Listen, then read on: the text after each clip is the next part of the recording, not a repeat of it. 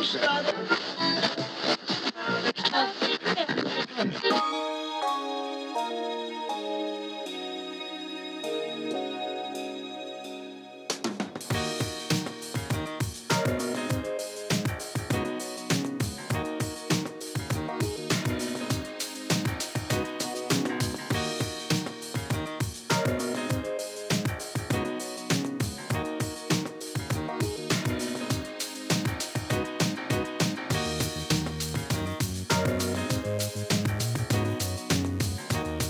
Au sommaire du radioblog de cette semaine, Justin Trudeau vante beaucoup plus les dictatures que les pays démocratiques.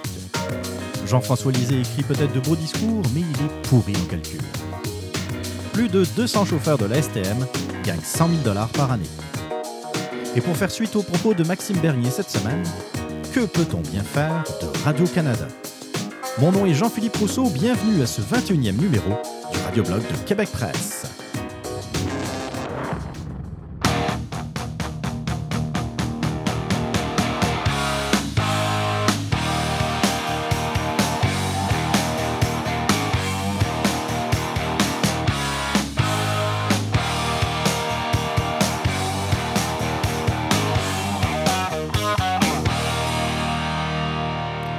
Bonjour à tous, bienvenue donc à ce 21e numéro du radioblog de Québec Presse. J'espère que vous allez bien, que vous avez passé une belle semaine.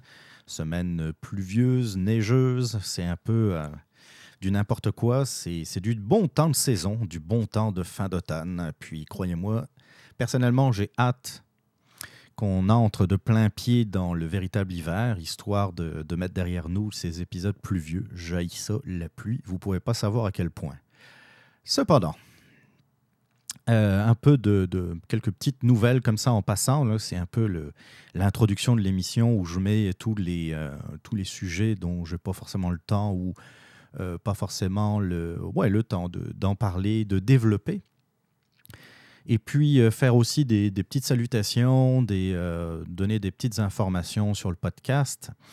Je ne sais pas si vous avez eu l'occasion de, m'écouter lundi, euh, lundi sur Radio H2O à 20h. Euh, euh, j'ai eu le, grand plaisir d'être l'invité de Danny Quirion à son émission La Coche, qui est diffusée donc sur Radio H2O tous les lundis à 20h. Il se trouve qu'il voulait parler des primaires en France. Et puis, euh, il m'avait euh, il m'avait dans ses contacts, euh, donc il m'a proposé d'en de, d'en parler un peu. Finalement, on a parlé de beaucoup de choses. On a parlé des élections américaines, on a parlé un peu du Québec, on a parlé un peu de nos expériences respectives, et puis un peu de la primaire à droite en France, dont d'ailleurs il y a eu le, deuxième tour ce dimanche. Je vais peut-être en glisser quelques mots tantôt. J'ai adoré l'expérience, je pense que ça a été réciproque d'ailleurs il y, a, eu fort à parier qu'on renouvelle l'expérience. On a, euh, on a pas mal de choses en commun. On pense à peu près les mêmes choses sur, euh, sur nos médias traditionnels. Euh, puis, puis c'est le fun parce qu'on a aussi nos, nos, petites différences et puis c'est ça qui est bon parce qu'on va pouvoir peut-être avoir l'occasion de débattre sur des sujets où il y a moins de, de, consensus, on va dire. Donc, bah, je vous invite d'abord à écouter son émission live euh, tous les lundis à 20h. Sinon, si vous avez manqué euh, l'émission de lundi, si vous voulez euh, la réécouter, allez télécharger la coche sur radioh2o.com, je crois, ou .ca. ou alors faites une recherche sur iTunes. Il y a comment dire, réseau anti-spin, la coche, c'est disponible sur iTunes Music Store. Oui, en parlant de primaire, il y a eu les, résultats ben, définitifs. Non, en fait, euh, tous les bureaux de vote n'ont pas été dépouillés, mais on peut dire d'ores et déjà qu'il y a un gagnant net euh, qui s'est détaché de cette primaire euh, à droite. Je regarde à l'instant, je fais un petit refresh sur le site du Figaro. François Fillon, candidat de la droite à la présidentielle, donc François Fillon est arrivé largement en tête, puisqu'on le crédite actuellement de plus de 67% des suffrages, alors que Alain Juppé, euh, qui était euh, quand même présent au deuxième tour, arrive à à peine un peu moins de 33% des voix. Euh, il y a, d'après le site, totalisation partielle à 21h40 heure française. il est actuellement en France quelque chose comme 23h30 à l'heure où on se parle. 9067 bureaux de vote dépouillés.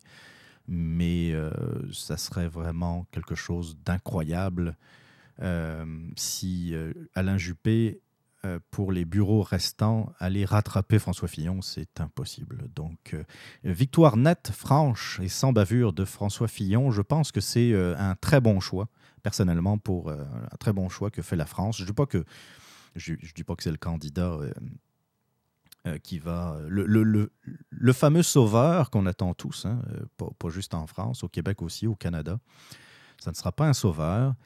Mais euh, dans la situation dans laquelle se trouve la France en ce moment, je pense que ça prend quelqu'un qui, euh, qui veut vraiment faire de vraies réformes. Et puis même s'il fait que la moitié de ce qu'il veut faire, ça sera toujours ça te fait. Alain Juppé, euh, c'était une sorte de continuation. C'est une image un peu poussiéreuse de la droite. Quand il était Premier ministre, moi je me souviens, j'étais j'étais encore en France lorsque lorsqu'il était Premier ministre en 95. Euh, trois, quatre mois après, c'était des grèves à n'en plus finir. Le mois de décembre 95, je peux vous dire que euh, reste pas mal dans les, euh, dans les souvenirs de, beaucoup de Français parce que ça a été un mois épouvantable de grève à répétition partout. Puis finalement, Alain Juppé a reculé. Donc ça, c'était la petite parenthèse concernant les primaires à droite. J'aurais pas forcément l'occasion d'en reparler, je pense, dans cette émission ou dans d'autres. Euh, l'année prochaine, ce sera les élections présidentielles en France. Donc, euh, bon, on en parlera sans doute euh, à certains moments. Ça risque d'être très intéressant. non pas que il va ben, je pense que on, les, grandes inconnues, ça va être évidemment le score du Front National et de la candidate Marine Le Pen.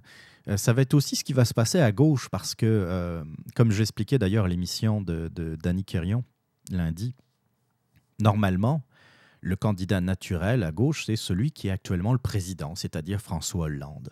Sauf que il est tellement détesté par tous les Français, puis sa politique ne fonctionne tellement pas, qu'on risque, ben, on entend déjà dire que euh, euh, François Hollande devrait refuser, enfin devrait ne pas se, représenter. Il n'a pas encore pris sa décision pour l'instant, mais ça, devrait euh, bientôt arriver, j'imagine. Et déjà à gauche, les prétendances euh, ben, sont, sont, là, se disent hey, Je suis là, il ne faut pas m'oublier. Donc, il y a déjà des, candidatures qui, qui arrivent, hein, celle de, Macron, qui a été, je crois, ministre de l'économie et des finances, qui est quelqu'un qui, qui se dit de gauche, mais qui a des politiques quand même assez libérales au niveau économique.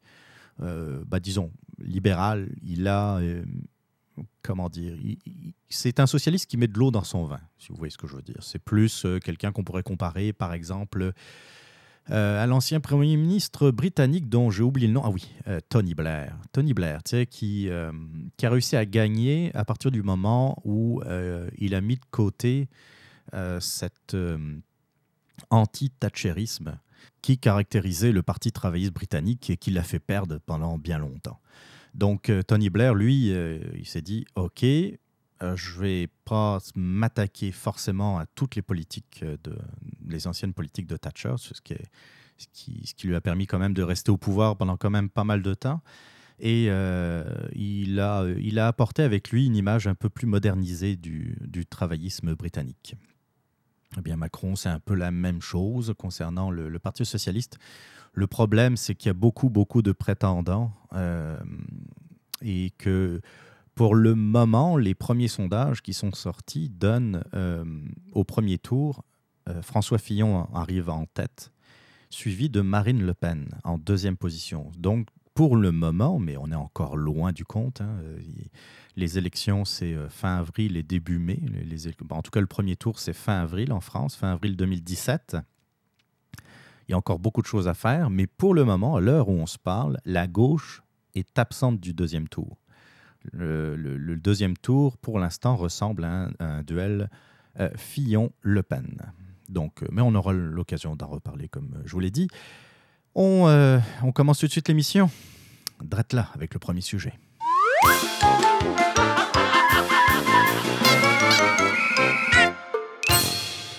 Ça ne pouvait pas durer. Euh, ça ne pouvait pas durer. Deux fois, j'ai eu l'occasion dans ces dernières semaines de saluer euh, Justin Trudeau, de saluer des bonnes décisions de Justin Trudeau. Puis je me disais en moi-même, ce gars-là euh, va se rattraper. On va, on va finir par payer ces, ces, bonnes décisions où, tu sais, la première, je pense, c'est arrivé à Ottawa lors euh, d'une réunion, de, entre autres, de syndicalistes, de travailleurs, euh, où euh, il avait demandé à ses interlocuteurs de se retourner, de faire face à lui pour poser les questions. Ça, c'était bien, c'était un bon coup. J'avoue que j'aurais réagi de la même façon. Et puis, l'autre chose, c'est qu'il a pris ses distances par rapport aux élections américaines. J'ai trouvé que c'était quelque chose de responsable. Le problème, c'est qu'on parle quand même de Justin Trudeau et que euh, on ne pouvait pas se fier euh, à un changement radical dans sa maturité. Le petit Trudeau est retombé dans ses, euh, dans ses bêtises. Cette fin de semaine, ou plutôt oui, ces derniers jours, c'est arrivé vendredi, on a annoncé la mort d'un dictateur, d'un dictateur sanguinaire qui euh, a emprisonné son peuple, ses opposants, a fait fuir 1,5 million de Cubains depuis la, révolution cubaine de 1959. On a appris la, mort de Fidel Castro et euh, Junior n'a pas trouvé mieux que de lui euh, faire un message de louange euh, dans une déclaration officielle. Hein, euh, je suis actuellement sur le site du Premier ministre du Canada, donc c'est une, euh, le site officiel, c'est une déclaration officielle du Premier ministre que je vais vous lire. Déclaration du Premier ministre du Canada sur le, le décès de l'ancien président cubain Fidel Castro. ça a été rédigé, donc ça a été fait à Madagascar, puisqu'il est actuellement à un congrès, un sommet de la francophonie. Donc ça a été rédigé le 26 euh, novembre 2016, c'est-à-dire samedi. Le Premier ministre Justin Trudeau a fait aujourd'hui la déclaration suivante suite à l'annonce du décès de l'ancien président cubain Fidel Castro. Je cite Justin Trudeau. La déclaration est mise à partir de, de ce moment entre guillemets. C'est avec une profonde tristesse que j'ai appris aujourd'hui la mort du président cubain ayant le plus longtemps exercé cette fonction. Fidel Castro leader plus grand que nature, a consacré plus d'un demi-siècle au service du peuple cubain. Révolutionnaire et orateur légendaire, M. Castro a réalisé d'importants progrès dans les domaines de l'éducation et des soins de santé sur son île natale.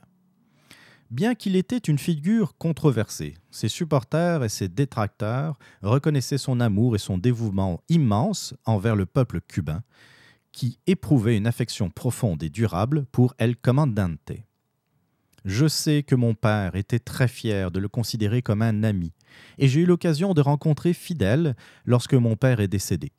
Ce fut aussi un véritable honneur de rencontrer ses trois fils et son frère, le président Raúl Castro, au cours de ma récente visite à Cuba. Au nom de tous les Canadiens, Sophie et moi offrons nos plus sincères condoléances à la famille et aux amis de M. Castro ainsi qu'aux nombreuses personnes qui l'appuyaient. Aujourd'hui, aujourd'hui, nous pleurons avec le peuple de Cuba la perte d'un leader remarquable. Oh, j'ai terminé. Cette déclaration de Justin Trudeau lui a valu un flot de commentaires sur les réseaux sociaux, de la part aussi de, commentateurs, d'observateurs, de, euh, personnalités politiques également qui, qui comprennent vraiment pas ce, genre de déclaration. Euh, les seules personnes les seules personnes qui défendent euh, Fidel Castro sont des représentants d'organisations d'extrême gauche. J'ai trouvé même peut-être Amir Kadir euh, moins euh, plus, nuancé, plus, plus juste. Ça c'est, terrible à dire, mais plus juste dans, ses propos. Je vais essayer de, de retrouver la, la, déclaration de Kadir, puisque tu sais, il parle quand même, euh, Amir Kadir parle quand même d'erreur qu'a faite euh, euh, Fidel Castro. le, problème dans la déclaration de, Justin Trudeau, c'est qu'à aucun moment, le, la seule affaire qu'il nous dit, bien qu'il était une figure controversée, excusez, là, il a assassiné combien de personnes? Il a emprisonné combien de personnes? Ça a été un, régime, le régime castriste a été un régime euh, qui a été pointé du doigt aux Nations Unies. Puis on sait qu'aux Nations Unies, hein, c'est c'est pas toujours. Euh, il faut, vraiment. Euh, il faut vraiment faire quelque chose de, très mauvais pour, pour être pointé du doigt. Hein. On le sait. À moins peut-être de s'appeler Israël. Là, dès qu'il y a quelque chose qui ne va pas, l'ONU pointe du doigt Israël très facilement, beaucoup plus facilement. Mais bon, ça, c'est une autre histoire. Je vais essayer de retrouver la déclaration d'Amir Kadir parce qu'elle vaut quand même le, le coup. Euh, Amir Kadir. Ah, voilà. Comparez un peu les deux déclarations. Amir Kadir. Je cite, hein, c'est pas moi, c'est pas mes propos. Je cite. Fidel est mort. Il était le père de la révolution cubaine, synonyme pour tant de peuples, de lendemain meilleur. Pour des centaines de millions de gens partout sur la planète, Fidel demeure la figure d'un homme de principe, d'honneur et de justice. Un homme qui n'était certes pas sans défaut, qui a commis des erreurs dans euh, les moyens de prendre, à prendre pour restaurer la dignité des Cubains, mais il reste tout de même une figure de courage, de dignité et de grandeur qui a cru jusqu'au bout à l'idéal généreux de l'égalité humaine. Excusez, là j'ai du mal à parier. Il est demeuré fidèle aux opprimés, sans avoir su comment éviter certaines injustices pour en remédier euh, des plus grandes. Euh, ouais, le, dernier paragraphe est vraiment à se tordre de rire. Euh, sérieusement, là qui a cru jusqu'au bout à un idéal généreux de l'égalité humaine. Allez dire ça aux opposants à Fidel Castro qui sont en prison. Parlez-leur d'égalité humaine de Fidel Castro. Il a demeuré fidèle aux opprimés. Voyons. Voyons. Mais au moins, tu sais, je l'avais lu vite la première fois, mais au moins, il le dit, qui a commis des erreurs dans les moyens à prendre pour restaurer la dignité des Cubains. Bon, on attend toujours cette dignité des Cubains, là. On l'attend. Les Cubains qui, euh, qui crèvent de faim, pendant que le, la famille Castro euh, vit sur, euh, dans des résidences très luxueuses, mais ça, j'aurai l'occasion d'en revenir un peu plus tard. Mais c'est ça. Moi, ce qui me, ce qui me fait vomir dans la déclaration de, Justin Trudeau, c'est au nom de tous les Canadiens. Pardon, j'ai pas envie d'être associé à la moindre condoléance par rapport à euh, vis-à-vis de, la mort de, Fidel Castro. Pour moi, c'est euh, une ordure qui est morte. Vu que on parle d'une ordure, elle est morte, cette ordure. Euh, malgré tout, le, Cuba n'est pas sorti du bois. Il y a encore beaucoup de choses à faire. C'est toujours la famille Castro qui, euh, qui a la tête de Cuba. Et euh, c'est ça.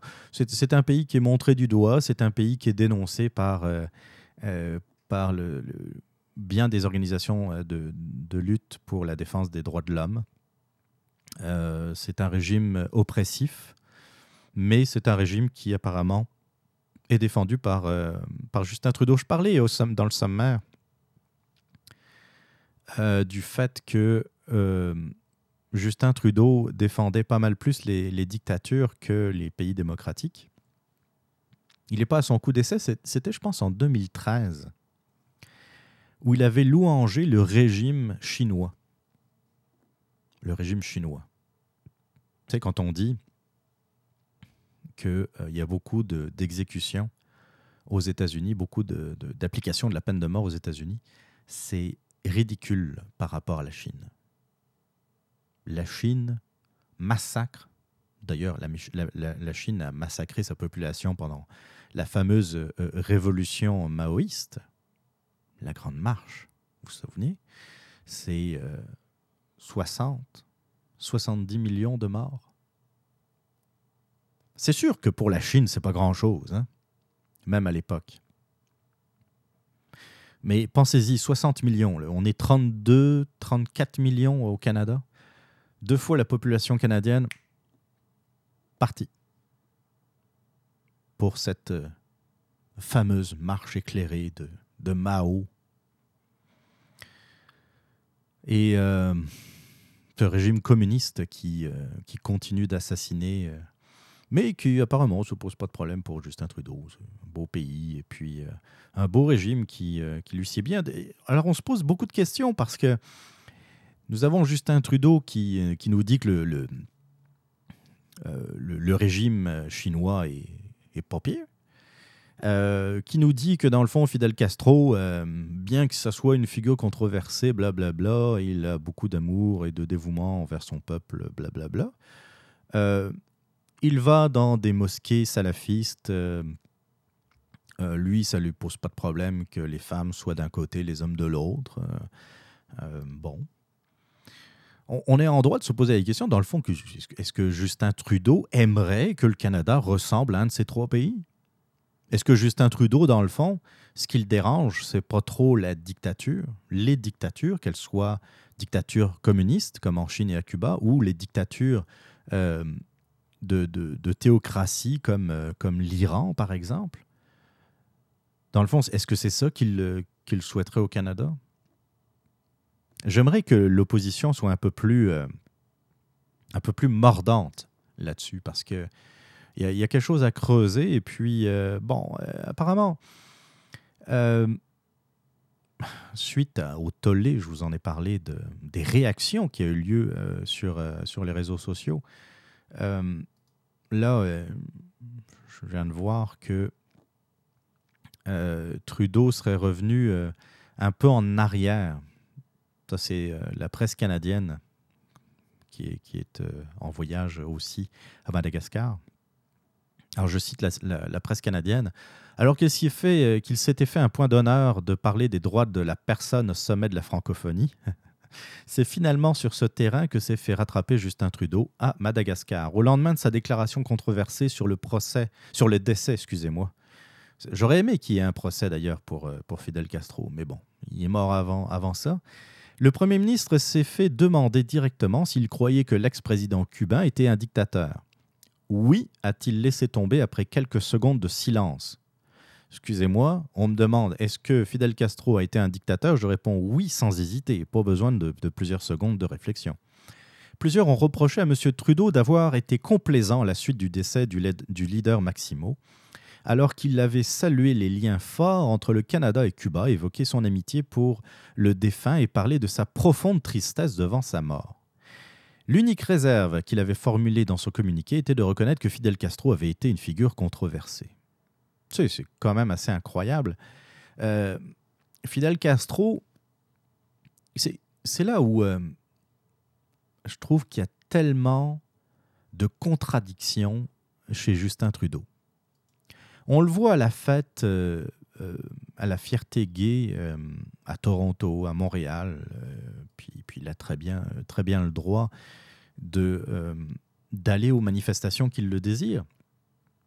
Mais le, régime castriste a emprisonné les homosexuels dans des camps de rééducation. Mais il se dit défenseur de la communauté LGBT. Mais il va aussi dans des mosquées, dans des endroits où, dans le fond, on demande euh, tout simplement de, tuer, euh, de faire disparaître les, euh, les homosexuels. Mais il se dit défenseur de cette communauté. C'est assez contradictoire, vous avez dit oui, mais, mais c'est assez difficile à suivre également.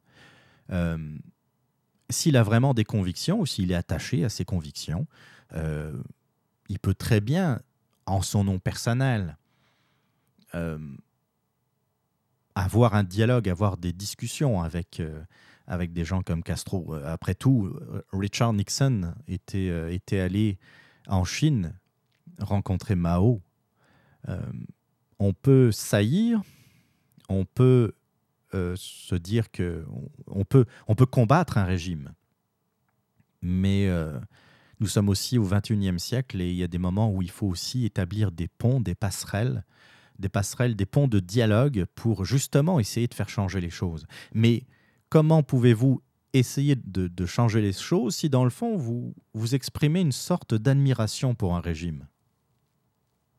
Si vous dites que vous admirez le régime chinois, les autorités chinoises qui se font dire à longueur de journée qu'ils ne respectent pas les droits de l'homme, peuvent tout simplement se retourner et dire mais hé, euh, regardez, le Canada nous soutient, lui. Si on passe notre temps, comme je sais pas moi, euh, Reporters sans frontières, par exemple, qui, qui euh, a souvent dénoncé les, les, crimes contre les journalistes à Cuba, si vous êtes euh, donc Reporters sans frontières, que, que vous dénoncez euh, les exactions contre les journalistes à Cuba, et que Cuba vous dit, bah, écoutez, vous avez un pays démocratique comme le Canada, eux, ils nous appuient. Tout de suite, vous avez moins de poids. Ce qui a fait plier un régime comme le, le régime sud-africain, par exemple, ça a été que tous les pays démocratiques s'unissent pour faire pression sur euh, le régime euh, sud-africain. Et on peut dire la même chose également sur euh, les fameuses démocraties populaires d'Europe de l'Est avant l'effondrement du, mur de Berlin. Euh, oui, ce régime s'est effondré sur lui-même parce qu'à un moment donné, il n'avait plus assez d'argent, entre autres, euh, plus assez de, soutien populaire pour continuer le, grand communisme. Mais il y avait aussi une pression de la part de l'Occident. Il y avait une pression euh, grâce aux médias, grâce euh, aux, politiciens qui, qui comme euh, Reagan, par exemple, comme Thatcher, euh, faisaient pression sur le bloc de l'Est pour, souvenons-nous de ce fameux discours de Reagan devant le mur de Berlin, et qui demandait à Gorbatchev, Gorbatchev, Gorbatchev, faites détruire ce mur. Je je me souviens plus exactement de ces mots exacts, mais c'était ça. Abattez ce mur. Monsieur Gorbatchev, abattez ce mur. Montrez-nous que vous avez vraiment, euh, que vous êtes vraiment disposé à plus d'ouverture, parce que Gorbatchev est arrivé au pouvoir. Je ne sais pas si vous vous en rappelez, c'était la glasnost, c'était la perestroïka, c'était l'ouverture, une nouvelle façon de voir le régime communiste. Et Reagan, dans le fond, disait ben, prouvez-le nous, détruisez ce mur, abattez ce mur qui sépare les peuples et, qui coupe en deux le monde. Et c'est à force de ce genre euh, d'action, par des paroles, mais aussi par des actes, qu'on a fini par gagner, puis par faire chuter le communisme en Europe de l'Est et en Union soviétique. C'est la même chose que l'on doit faire vis-à-vis -vis de Cuba. Euh, on l'a vu, l'embargo, ça, ça, a des limites, ça ne fonctionne pas autant qu'on voudrait, parce que c'est surtout le peuple cubain qui en souffre mais euh, je pense que maintenant, à l'ère des nouvelles communications, de l'Internet et de, de, tout ce qui s'en rapproche, euh, si on arrive à, pénétrer ce, pays, à montrer aux Cubains que, dans le fond, euh, en Occident, dans, ces fameux régimes capitalistes sanguinaires, euh, le, le, diable, hein, c'est pas si pire qu'on le dit. Et que, dans le fond, ça, risque de donner des idées au peuple cubain de se prendre en main et puis euh, de faire chuter une bonne fois pour toutes le régime castriste. Régime castriste, d'ailleurs, parlons-en. Euh, je voudrais quand même revenir sur euh, certaines, certaines choses par rapport à Fidel Castro. Je, suis tombé sur un article du Figaro de Mathilde Gola qui nous parle de, euh, du dictateur euh, Castro. Je cite, C'est un homme des E, égotiste, égoïste et égocentrique. C'est la dissidente Martha Beatriz Roque, Roque, je pense que ça se prononce peut-être à l'espagnol, Béatrice Roque, 71 ans, qu'il dit. Ceux qui ont osé lui résister, ajoute-t-elle, ont connu l'emprisonnement, les passages à tabac et les actes de répudiation.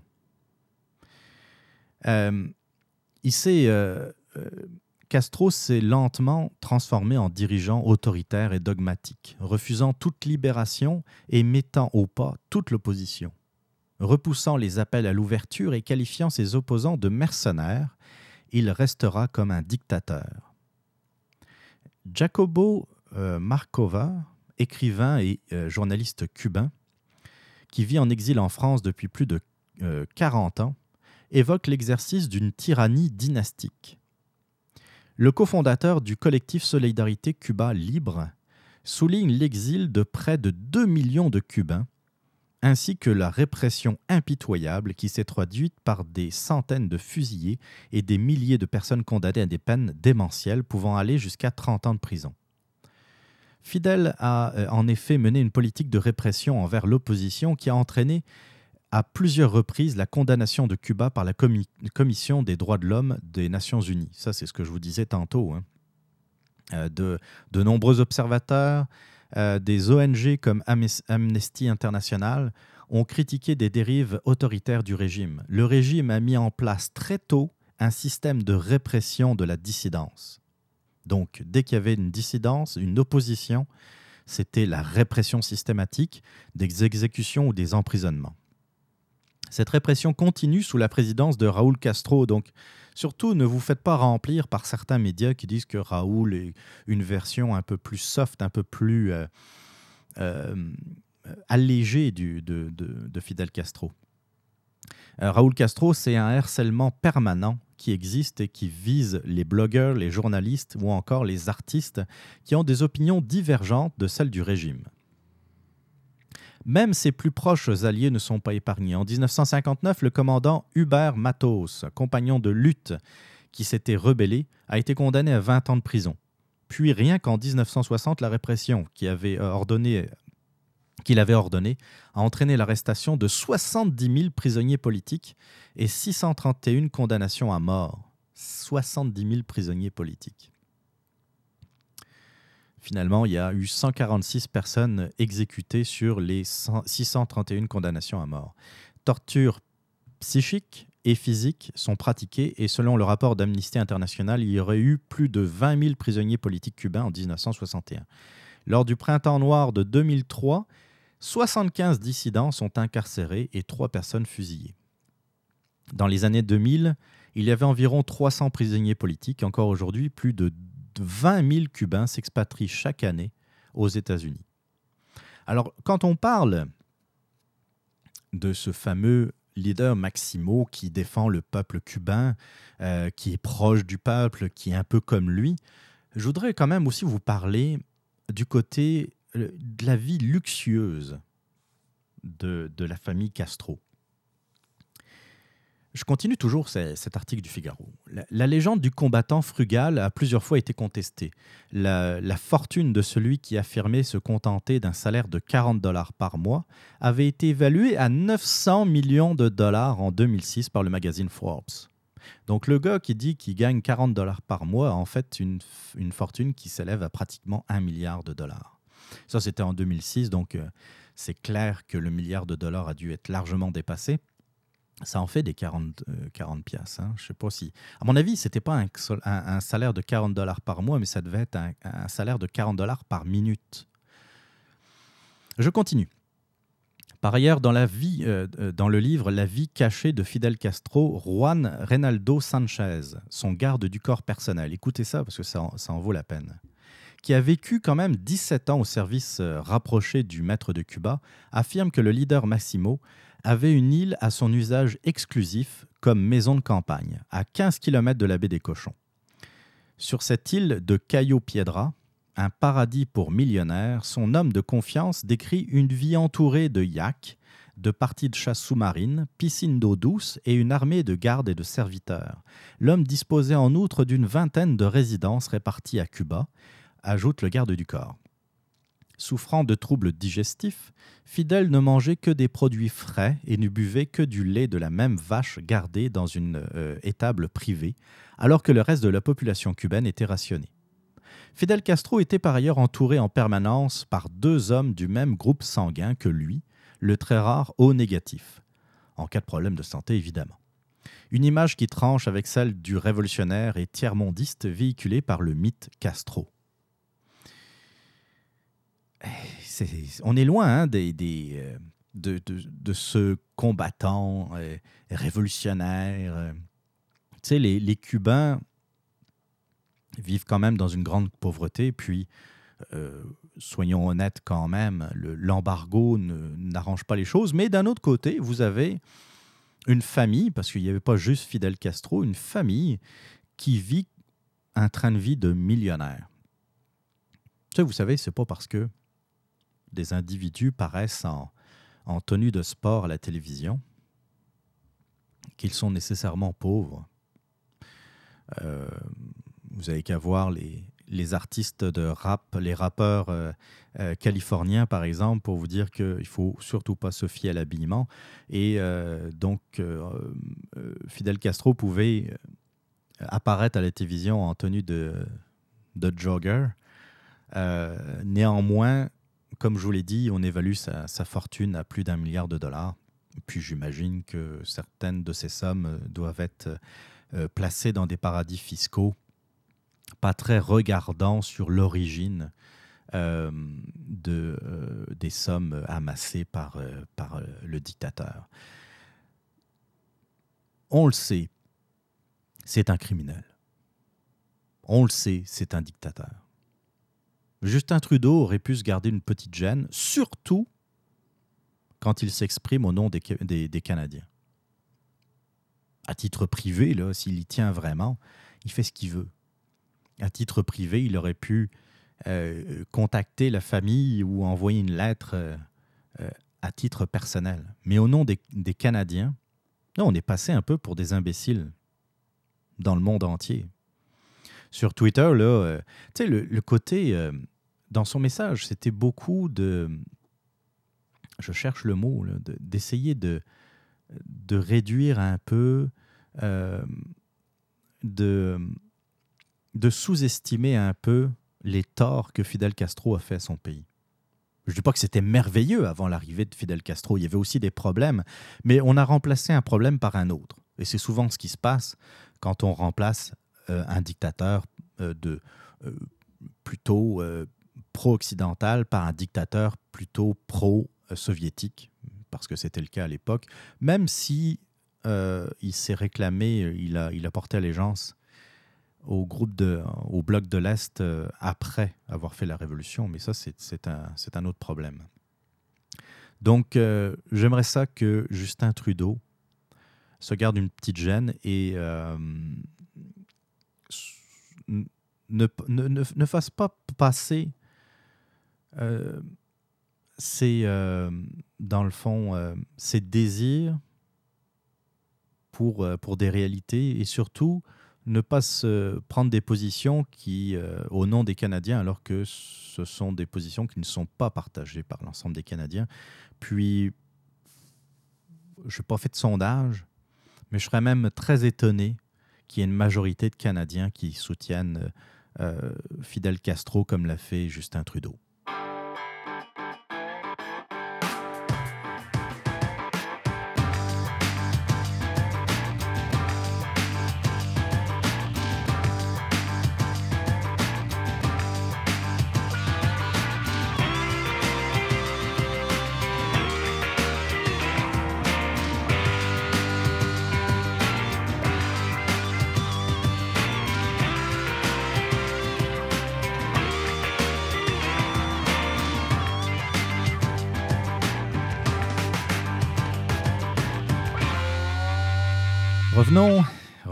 Politique québécoise maintenant, à cette si délirante et si exceptionnelle politique québécoise. Euh, on va parler surtout du Parti québécois. Ne vous endormez pas, ça risque d'être drôle. Jean-François Lisée, nouveau chef euh, du Parti québécois depuis quelques, quelques semaines déjà, euh, commence à mettre au point une stratégie qui ne pose sans surprise parce qu'il il avait déjà eu l'occasion d'en, euh, parler il y, a, quelque temps. Lui, ça fait un moment qu'il essaye de lancer des liens vers, euh, de lancer des perches vers Québec solidaire. Lui, il trouve ça donc ben dommage que euh, l'électorat souverainiste soit partagé en deux. Euh, Québec solidaire, oui d'ailleurs, ça va me donner l'occasion de parler d'un sondage qui est paru la semaine dernière, un sondage Crop la presse. Le PLQ toujours en tête avec 36% des voix, le parti Téflon, comme on pourrait l'appeler, parce qu'il n'y a, absolument rien qui accroche hein, sur le parti, euh, le, parti libéral du Québec. On peut sortir des tas de scandales, des tas d'erreurs, des tas de, de bêtises, Samama, de Nathalie Normando, j'en passe. Ça marche toujours aussi bien. La surprise ne vient pas de là. La surprise vient de la deuxième position qui serait tenue par la coalition Avenir Québec avec 26 donc on parle quand même de 10, points de, derrière en arrière du, PLQ. Le Parti québécois serait à 24% euh, Entre vous et moi, là, je, parle plus de marge d'erreur. Donc euh, on peut dire que la CAQ et le PQ euh, seraient au coude à coude. Et Québec solidaire à 11% Là, nous avons donc Jean-François Lisée qui part d'un bon constat mais qui apporte les mauvaises réponses, comme souvent. Le constat, c'est, il est assez clair, tout seul, si on regarde froidement les chiffres, tout seul, le Parti québécois ne peut pas redevenir un parti majoritaire euh, au Québec. On en a parlé à la précédente émission, entre autres euh, euh, grâce à cette entrevue qu'a accordée Joseph Facal à l'émission Les Francs-Tireurs. La dernière fois que le Parti québécois a remporté majoritairement une élection provinciale, c'était en 1998. Nous sommes en 2016 et quand on regarde les chiffres, c'est pas prêt de se reproduire. Alors, dans la tête de Jean-François Lisée, le PQ aux alentours de 25%, Québec solidaire aux alentours de 10%, le PLQ aux alentours de 36%, mais c'est donc bien simple. Si on fait 25 plus 10, ça fait 35. On est quasiment euh, euh, au coude à coude avec euh, le, Parti libéral du Québec. On a nos chances de gagner. Il me semble l'avoir déjà dit dans les premiers épisodes de, du radioblog. Mais si je ne si je l'ai pas fait, je vais, je, vais, je vais en parler là maintenant. Puis c'est quelque chose qu'il faut toujours avoir en tête quand on fait de la politique. Toujours les voix ne s'additionnent jamais. Ça, c'est quelque chose de très clair euh, et c'est quelque chose que j'ai eu l'occasion de voir dans une ancienne vie professionnelle, mais c'est quelque chose qu'on a l'occasion aussi de constater élection après élection. Les voix ne s'additionnent jamais, c'est-à-dire que vous ne pourrez jamais prendre deux partis politiques, additionner les voix et avoir un tout. 25 plus 10 ne feront jamais 35% des voix, je peux vous l'assurer. Et pourquoi ça ne fera jamais 35% des voix? Tout simplement parce qu'au Parti québécois, vous n'avez pas juste des gens qui attendent cette fameuse alliance Québec solidaire avec le Parti québécois. vous allez voir, vous allez discuter avec des péquistes et ils vont vous le dire qu'ils trouvent ça dommage euh, qu'il y ait euh, deux partis souverainistes de gauche. Bah, quoique n'y a pas vraiment de parti souverainiste de droite, mais c'est sûr qu'ils vont déplorer cette situation. C'est sûr qu'ils en veulent beaucoup à Québec solidaire, à Amir Kadir, à Françoise David, d'avoir scindé en deux l'électorat euh, péquiste, parce que dans le fond, une bonne partie de l'électorat de Québec solidaire vient du Parti québécois. Le problème, c'est que s'ils ont été séduits par les idées de Québec solidaire, c'est aussi parce que le, le Parti québécois les a fait fuir. Mais il les a fait fuir comme les, électeurs nationalistes de droite. Et c'est ça le problème. Vous n'avez pas un, type un seul type d'électeur au sein du Parti québécois. Vous avez des souverainistes purs et durs. C'est difficile à évaluer combien ils sont exactement, mais vous avez des souverainistes purs et durs euh, il pourrait avoir des votes toutes les semaines pour la souveraineté du Québec. Il, vote, il voterait toutes les semaines pour le oui. Il ne se poserait même pas de questions. Ces gens-là, souvent, sont euh, issus euh, d'une génération, la génération des boomers. C'est une génération qui, qui de plus en plus rentre dans les, les, les maisons de retraite et les CHSLD. c'est une génération qui, doucement, va disparaître. Mais c'est l'électorat pur et dur du Parti québécois, c'est cet électorat qui a créé le Parti québécois au début des années 70.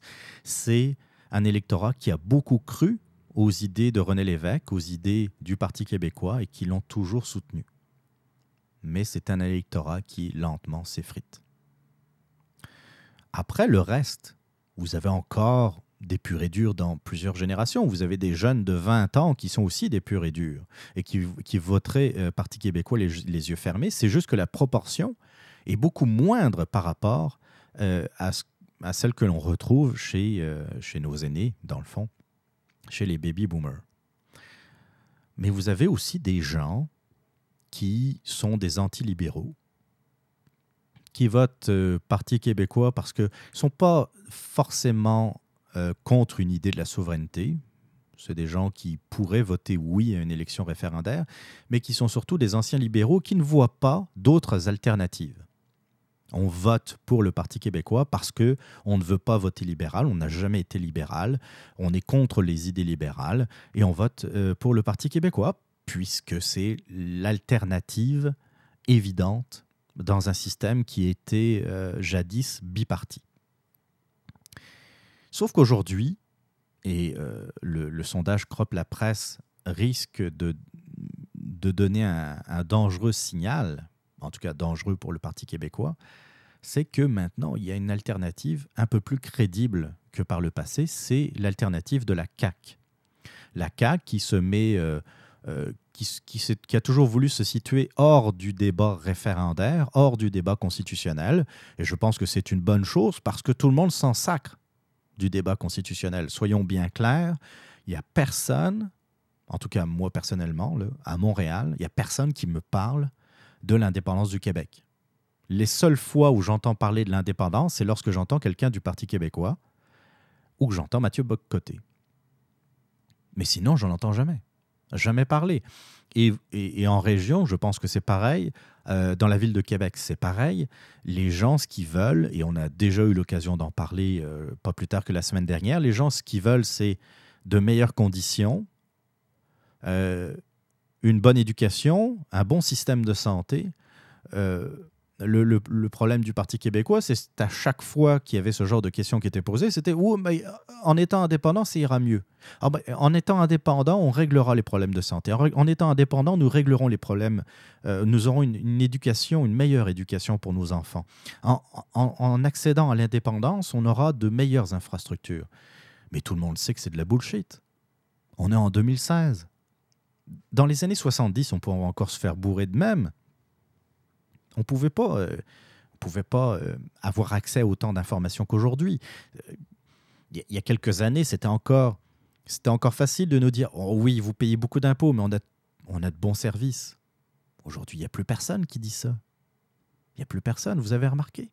Ce, ce, le, cet argumentaire qui existait il y a encore 15 ans, c'est terminé aujourd'hui. On paye plus d'impôts, mais on a encore moins de services qu'en Ontario, par exemple. Il n'y a plus d'arguments pour ça. Alors comment expliquer aujourd'hui que dans le Canada, on n'y arrive déjà pas?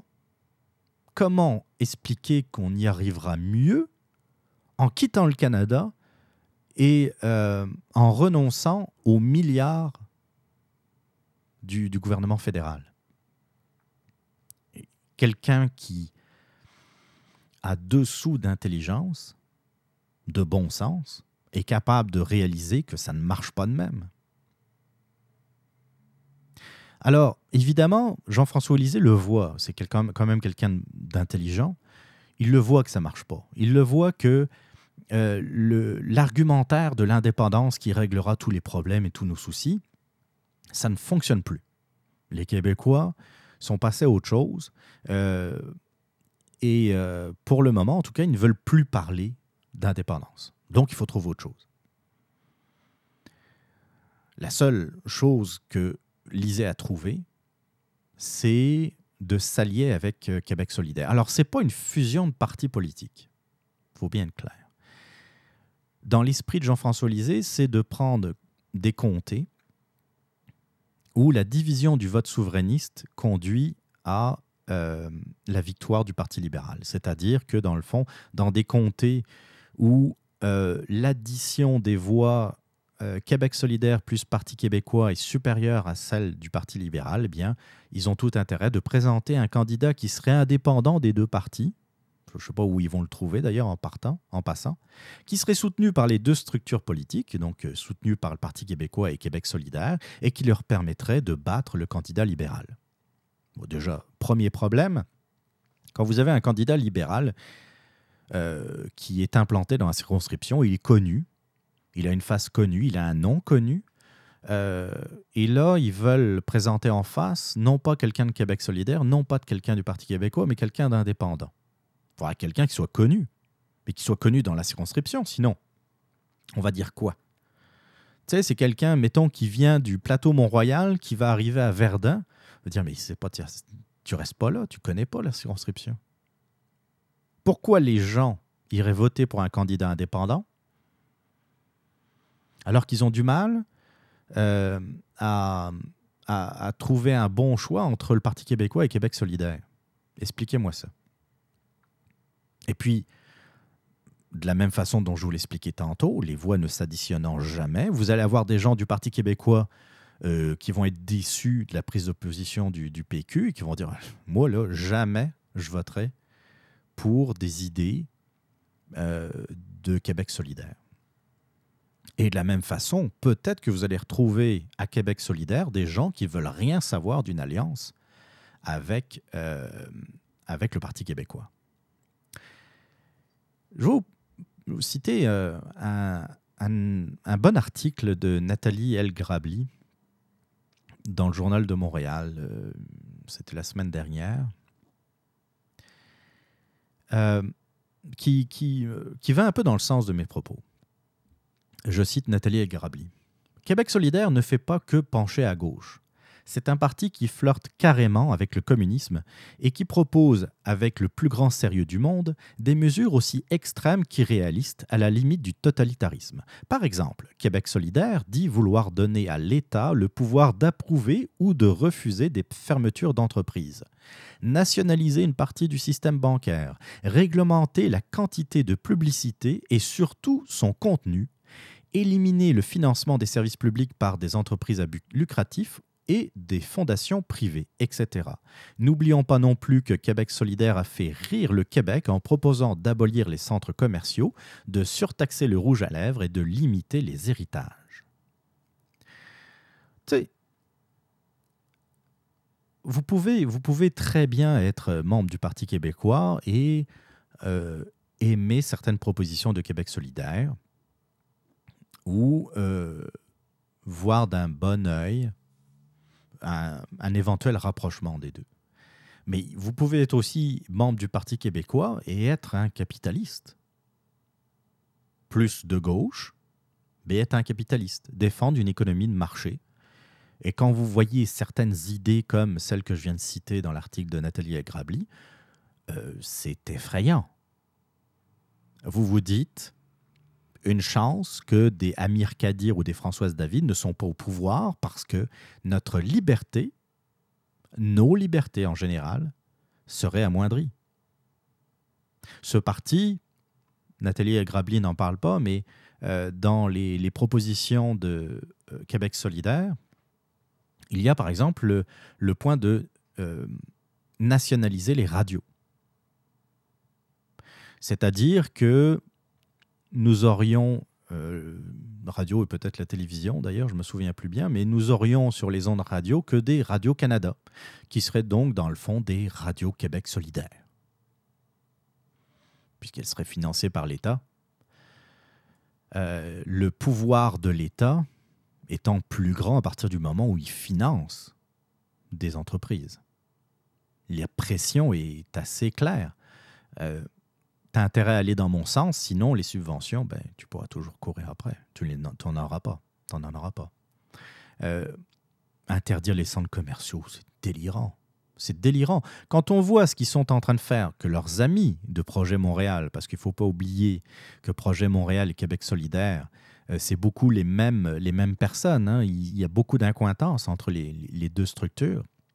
Quand on voit ce que Projet Montréal a fait euh, comme, euh, euh, comme mal dans l'arrondissement du plateau Mont-Royal, Luc Ferrandez qui est en train de mettre à terre l'un des plus beaux quartiers de, Montréal, qui est en train de, de, créer une zone de, tu sais, soi-disant favoriser le commerce de, de, proximité, mais en fait, tous les commerces de proximité sont en train de fermer. Donc, sa politique ne fonctionne pas. Il va nous dire que c'est la crise. Excusez, mais on ne voit pas le même genre de crise dans les autres quartiers de Montréal. Donc, aller dans le sens de Québec solidaire, ça, serait aller dans ce sens-là. Aller vers euh, une platéoisation, excusez-moi le néologisme, une platéoisation du Québec. C'est ça qu'on veut? Vous pensez vraiment que le Parti québécois aimerait ça? J'ai eu l'occasion, il y a quelques années, de jaser euh, au moment de, euh, d'élections euh, générales au Québec. Je ne sais plus, j'essaie de me souvenir en quelle année c'était, mais enfin, c'était, c'était il y a quelques années. J'ai, discuté avec des gens du Parti québécois. Et je peux vous dire qu'ils haïssaient Amir Kadir là, ils essayaient de trouver absolument quelqu'un, un candidat euh, assez connu, qui, euh, qui est assez de, euh, de jazette, sais, quelqu'un de, de, de, charismatique pour faire tomber Amir Kadir. Et puis, je me souviens qu'il se lamentait parce que dans le fond, il n'arrivait pas à trouver le candidat idéal pour contrebalancer Amir Kadir. Mais quand il parlait d'Amir Kadir, c'était... je suis sûr qu'il parle mieux de certains membres du Parti libéral. C'était assez, euh, c'était assez violent. Je me souviens plus exactement des, des propos, mais en moi-même, je me dis, wow, c'est la guerre ici. Ça va être la guerre entre le Parti québécois et Québec solidaire. Et vu la réaction aussi des gens de Québec solidaire, euh, qui, euh, puis, puis je me mets à leur place, ils ont raison de réagir d'eux-mêmes, ils n'ont ils ont rien à gagner là-dedans. Ils n'ont rien à gagner. Et vous savez, en plus, c'est quoi le calcul? Où est présent Québec solidaire? Québec solidaire est présent sur l'île de Montréal. Donc, euh, ce plan machiavélique de, Jean-François Lisée visant à, à ravir des, des, comtés libéraux euh, aux libéraux, euh, ça pourra se faire, cette stratégie, que sur l'île de Montréal. Les comtés où ça pourrait être fait sont très limités. Il n'y en a pas tant que ça. Les comtés qui sont déjà aux mains euh, du Parti québécois, ben on les connaît, c'est pas mal l'est de l'île. Et puis, vous avez deux, trois comtés de Québec solidaire. Ça s'arrête là. La marge de manœuvre n'est pas si grande que ça. Vous allez avoir peut-être un ou deux comtés populaires, par exemple, qui, effectivement, comme Verdun, pourrait, euh, il pourrait y avoir une chance pour... Euh, euh, une, si Québec solidaire n'était pas là, par exemple, il pourrait avoir une meilleure chance pour le Parti québécois. Oui, on est d'accord avec ça. Mais c'est pas c'est pas de de trouver une façon pour que Québec solidaire retire son candidat, c'est de faire une union entre les deux partis dans certains comtés. Et je suis pratiquement certain que euh, d'un côté comme de l'autre, euh, il risque d'avoir des électeurs qui, euh, qui vont avaler de travers, mais qui vont certainement pas voter pour une alliance Québec solidaire, Parti québécois. Donc c'est pour ça, je vous dis, Jean-François Lisée est peut-être un bon orateur et peut-être quelqu'un qui rédige de beaux discours, mais euh, il est pourri en calcul. Parce que euh, c'est, je pense, une très, très mauvaise stratégie. Il a déjà fait fuir une très grande partie de l'électorat nationaliste de droite vers la CAQ ou vers l'abstention. Euh, là, ce qu'il s'apprête à faire, c'est de faire fuir les plus modérés qui veulent rien savoir de Québec solidaire et finalement, il va se retrouver avec un parti où il n'y aura plus que euh, les fameux purs et durs. Et euh, ce parti, je, j'y croyais pas trop. Mais plus ça avance, plus j'y crois. Je pense que ce parti va effectivement disparaître avec euh, les boomers.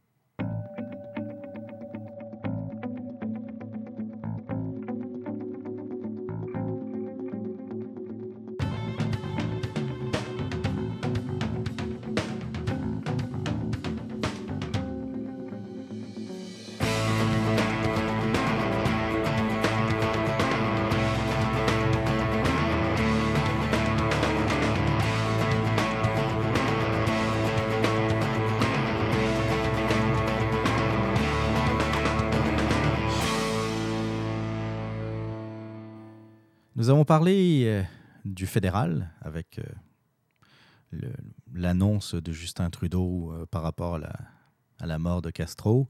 On a parlé un peu provincial avec Jean-François Lisée le Parti québécois. On va parler municipal et particulièrement Montréal, où c'est un article de la presse, une exclusivité de la presse du 25 novembre, donc la semaine dernière, euh, ayant pour titre plus de 200 chauffeurs de la STM, donc la Société de transport de Montréal, euh, gagnent 100 000 dollars.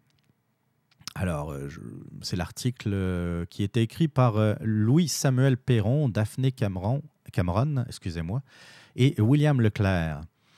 Tout près d'un employé sur huit de la Société de transport de Montréal a gagné plus de 100 000 dollars l'an dernier, alors que les heures supplémentaires ont coûté près de 60 millions de dollars, un record.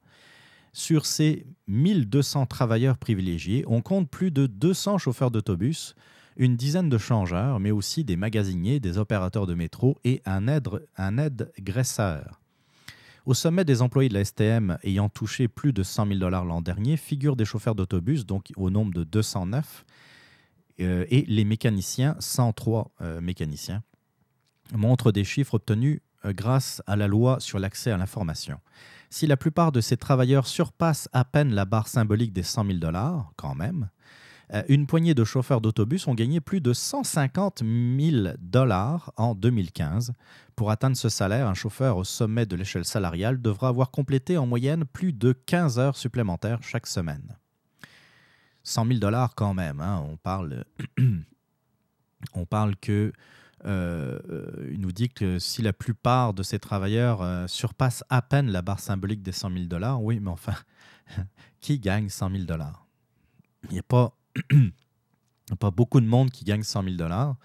Euh, il y en a qui le méritent. Il y en a qui méritent de gagner 100 000 dollars. Il y en a qui méritent de gagner plus de 100 000 dollars. J'ai aucun problème avec le salaire en tant que tel. Là où j'ai un problème, c'est que c'est une société d'État d'abord, qui est payée avec l'argent des contribuables, et c'est une société, une, compagnie et surtout des travailleurs qui se mettent souvent en grève parce qu'ils n'ont pas, euh, ils revendiquent de meilleures conditions de travail.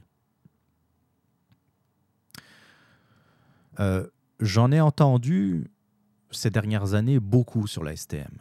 Des gens qui y ont travaillé, des gens qui y travaillent, des gens qui ont de la famille qui travaillent à la STM, euh, aussi des rumeurs. et c'est vrai que là, il faut faire attention avec les rumeurs, on le sait bien, on le sait très bien. Mais pour avoir travaillé jadis dans une, dans une compagnie euh, entourée de syndiqués. je peux vous dire que, puis je parle, je parle d'une compagnie privée en plus, où il y avait euh, à peu près un millier de, syndiqués à Montréal. Je peux vous dire que les conventions collectives sont euh, des conventions collectives en or massif pour, pour les syndiqués.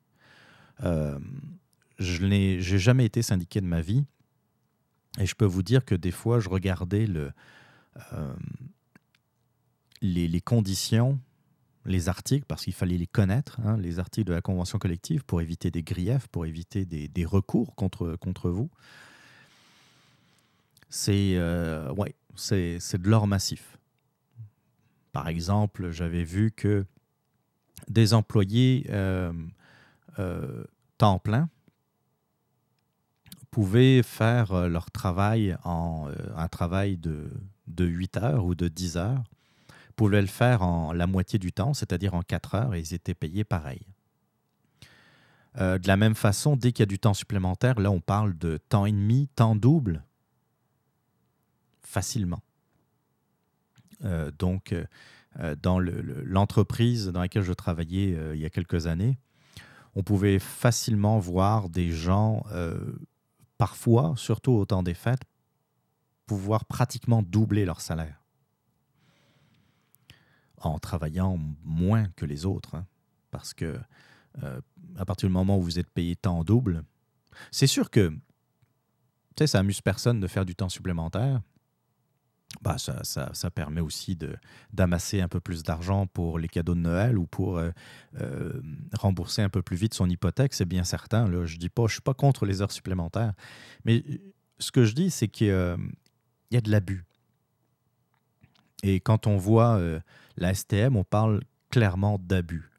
à la STM, par exemple, on dit souvent aux employés qui, sont, euh, qui vont un peu trop vite, euh, tu as euh, les, gens du syndicat qui disent non, tu devrais travailler un peu moins vite. Là, j'entendais il y, a, quelques années de ça l'histoire d'un employé qui s'occupait du nettoyage des, autobus. Hein. Les, les, bus arrivent dans, dans les entrepôts les différents entrepôts à Montréal. Et puis, eh ben, de temps en temps, il les lave. Hein. Euh, un peu comme euh, le car wash, hein, euh, surtout l'hiver. C'est bien important de, temps en temps faire nettoyer votre, votre voiture parce que, on le sait, avec nos hivers, ça devient très vite très, très sale. Et donc, les autobus, c'est pareil. On les passe un peu au lavomatique. Et moi, j'avais entendu l'histoire d'un employé qui, qui allait un peu vite je me souviens plus des chiffres, mais c'était genre, euh, il arrivait et puis euh, il était parti pour nettoyer une, dizaine de, de buzz dans sa journée. Et euh, là, les gens du syndicat ont commencé à venir le voir et dit non, non, c'est parce que ici, là, tu nettoies 3, 4 autobus maximum par jour. Parce que sinon, nous autres, là, on va passer pour, pour des lâches parce qu'on on fait ça, on fait 3, 4 autobus par jour. D'abord, tu, tu vas bien trop vite. Et puis, si jamais l'ASTM trouve que tu vas trop lentement, ben, ils vont embaucher d'autres personnes. Donc, on va être plus nombreux. Euh, donc, on aura plus de poids et euh, le, syndicat sera content parce que, dans le fond, ça, ils ne le disent pas d'eux-mêmes, mais ça va faire plus de cotisations salariales, plus de, euh, excusez-moi, plus de cotisations syndicales qui viennent du salaire de, de chaque personne. Donc, ça m'écœure un peu de voir que dans le fond, euh, on paye des, gens très chers, mais qui n'hésitent pas à se mettre en grève une fois ou 5-6 ans à peu près, et euh, à, mettre la population en maudit. On l'a vu aussi euh, la semaine dernière à Anjou. Un garage qui s'est mis en grève, hein, même si ils n'ont pas utilisé le terme. Ils sont mis en grève il y avait une histoire de formulaire. Euh, euh, je, vous conseille d'ailleurs d'écouter l'entrevue que, euh, Paul Arcan au 98.5 à Montréal a fait avec un, représentant syndical. Il était en beau maudit. Avoir eu un peu plus de temps, j'aurais été chercher le, une partie de l'entrevue. C'était quelque chose de vraiment... C'était drôle. Oui, il y avait un côté drôle parce que Paul Arcan était vraiment en joie le vert, en beau joie le vert. Mais en fait, ça ne l'est pas vraiment parce que vous avez des, milliers de Montréalais, de l'Est de Montréal en particulier, qui, qui sont restés au coin de la rue, qui attendaient l'autobus qui n'est jamais arrivé parce qu'il y avait un problème de formulaire. Parce que figurez-vous qu'il y avait une nouvelle façon de remplir un formulaire et que euh, là, ils avaient tout d'un coup, ils avaient peur que s'ils le remplissaient mal, euh, ils allaient être... Euh, euh, punis. Hein. Euh, soit euh, la, police va leur dire qu'ils n'étaient pas conformes, soit l'employeur allait sévir. Pensez bien. Vous savez comment ça se passe là? Un syndiqué, il va être s'il a fait une erreur, il va être rencontré par par son employeur avec un représentant syndical et puis il aura juste une tape sur la main. Il aura une petite note à son dossier, mais c'est tout. Il ne sera pas congédié parce qu'il n'a pas fait des lettres moulées sur son formulaire. Mais par contre, la meilleure preuve que ça ne fonctionne pas, c'est que ces gens-là peuvent refuser de, faire leur travail sans avoir la moindre euh, sanction. Puis après, ils vont nous dire, ah non, mais si on ne remplit pas, pas bien le formulaire, on pourrait être sanctionné. Euh, mais non, vous ne serez pas sanctionné. Vous ne faites pas votre travail, vous n'êtes pas sanctionné. Expliquez-moi comment, par quel miracle, vous pourriez l'être pour pas avoir bien rempli un formulaire. Un formulaire. Excusez. Des gens n'ont pas pu se rendre au travail à cause de ça. Des gens ont manqué une journée de travail. Des gens n'ont pas pu se rendre à l'école à cause de ça. Des gens n'ont pas pu aller à l'université à cause de ça. Des gens n'ont pas pu se rendre chez leur médecin ou à l'hôpital pour recevoir des soins à cause de ça. Voyez à quel point ça, ça marche tout croche Et d'un autre côté, c'est bien grave qu'il y ait des, des services comme Uber. On en revient encore une fois, mais si on avait à côté de ça un service de, de taxi qui n'emporte pas le nom, mais un service se rapprochant du taxi, qui soit un service très accessible, ben peut-être qu'on y réfléchirait moins. Peut-être que ouais, 20 dollars de taxi, je peux pas me le permettre. Mais 12 piastres de Uber, je peux peut-être faire un effort. Peut-être que là, ça va me dépanner. Puis, c'est une journée comme aujourd'hui. C'est bien important que, par exemple, je me rende à l'hôpital pour, euh, pour des soins. Ou euh, ça fait un an que j'avais rendez-vous avec mon médecin. Tu sais? Mais non, le chauffeur qui gagne 100 000 piastres par année, lui, il s'en sacre. 100 000 piastres. Puis ces gens-là se permettent de se mettre en grève et de manifester. 100 000 piastres. Tu sais, le genre de choses, là, vraiment à garder sous le coude et à ressortir quand ils décident de, faire grève. Euh, moi, ça me révolte et ça, ça m'écœure vraiment parce que il y a bien des, des, gens qui travaillent dans le secteur privé qui ne sont pas syndiqués, et euh, qui font de leur mieux pour, euh, pour faire leur job, euh, qui, qui sont rarement malades, qui, qui font leur ouvrage et parfois un peu plus. Tu sais, je, vais citer mon cas personnel, mais je suis sûr que vous êtes nombreux à l'écoute à être dans le même, dans le même cas. personnellement, si je fais du temps supplémentaire, je ne suis pas payé plus. Je ne vais pas brailler non plus. Je ne veux pas partir à brailler. Là, j'ai fait tant d'heures supplémentaires, je n'ai pas été payé. C'est le même.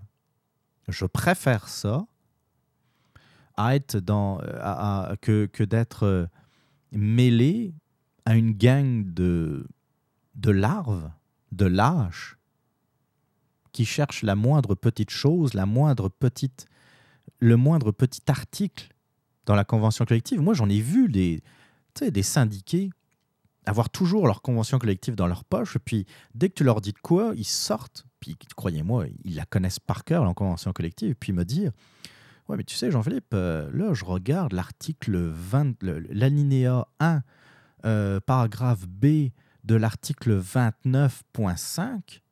Là, euh, je serais en droit d'avoir du temps supplémentaire. Tu ne me l'as pas donné comme. tu sais, je, comprends qu'on parle d'argent.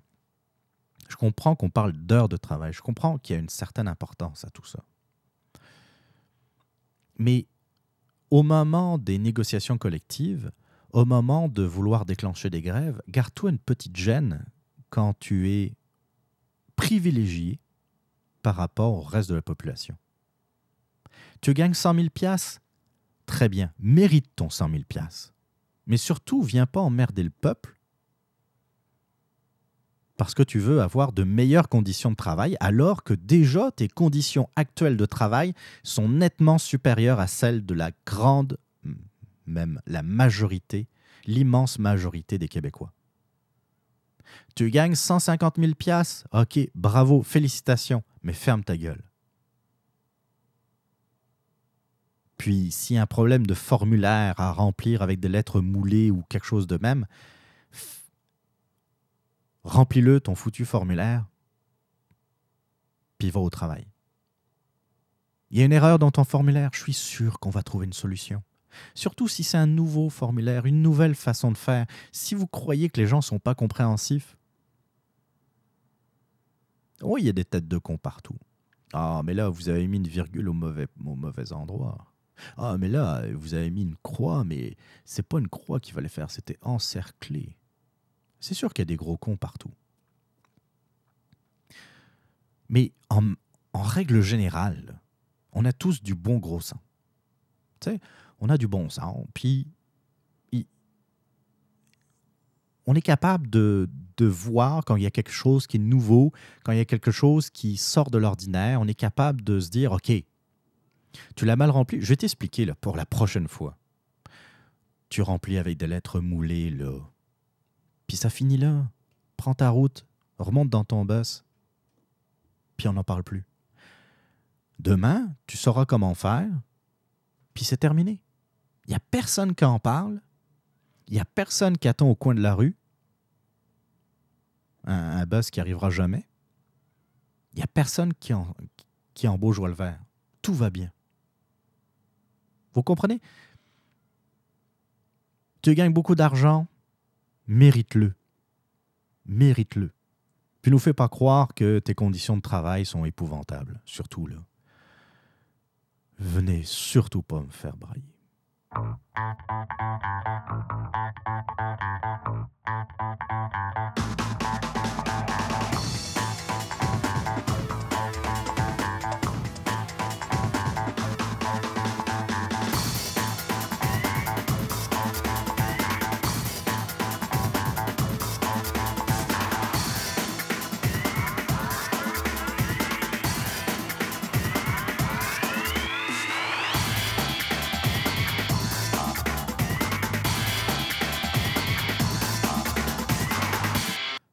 Va parler d'un autre sujet qui, euh, qui me met souvent en maudit.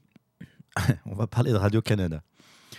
J'en ai pas beaucoup, euh, énormément, énormément parlé euh, dans mes précédents radioblogs. Et puis, je suis encore étonné de ne pas l'avoir fait un peu plus parce que, excusez-moi, il y a tellement de raisons d'être en beau joie le vert contre cette institution canadienne.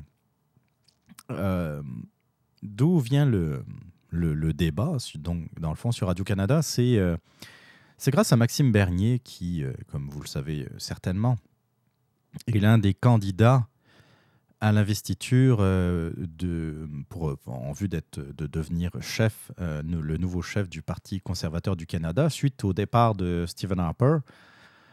donc, c'est Rona Ambrose qui est devenue la chef intérimaire du Parti conservateur en attendant donc une nouvelle course à la chefferie.